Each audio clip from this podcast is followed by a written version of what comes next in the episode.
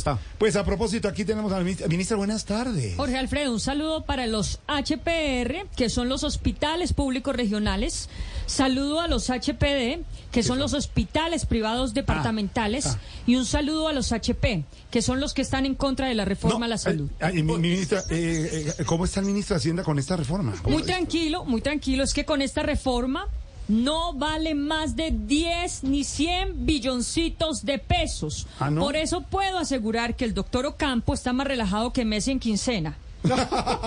No me imagino, no me imagino. Pero bueno, es concentrado. Pero entonces, ¿por qué él y otros dos ministros, los que estamos comentando con Juan Camilo, el de Educación y la de Agricultura, enviaron una carta al presidente Petro donde advierten los peligros de la reforma a la salud, ministra? Sí supe de la carta, Jorge Alfredo, y le puedo asegurar que el ministro escribió la carta muy tranquilo.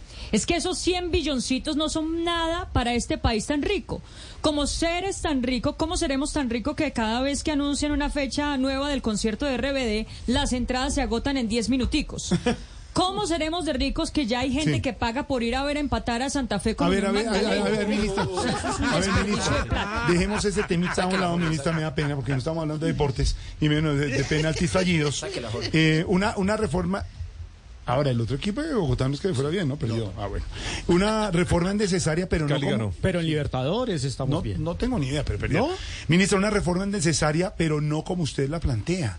Los que hacen recomendaciones dicen que usted no los escucha. ¿Eso es cierto? No los escucha. Yo escucho perfectamente le voy a responder a su pregunta. Hoy es lunes. Mm.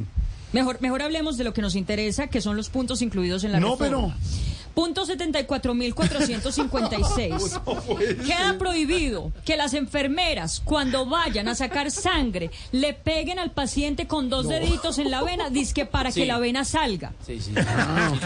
Punto 64.432. Queda destituido de sus labores el médico nutricionista que sea gordito. Punto 987.432. El médico que quite el cigarrillo y el licor en sus tiempos libres también podrá trabajar en la aduana.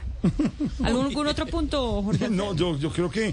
Entonces, ¿qué pasará con la carta de los ministros? Bueno, Jorge Alfredo, hasta mañana entonces. No, ¿pero qué? No respondió, no dijo nada. Ministra, las ministra, mismas. se fue la ministra. Bueno, ahí queda la ministra de Salud.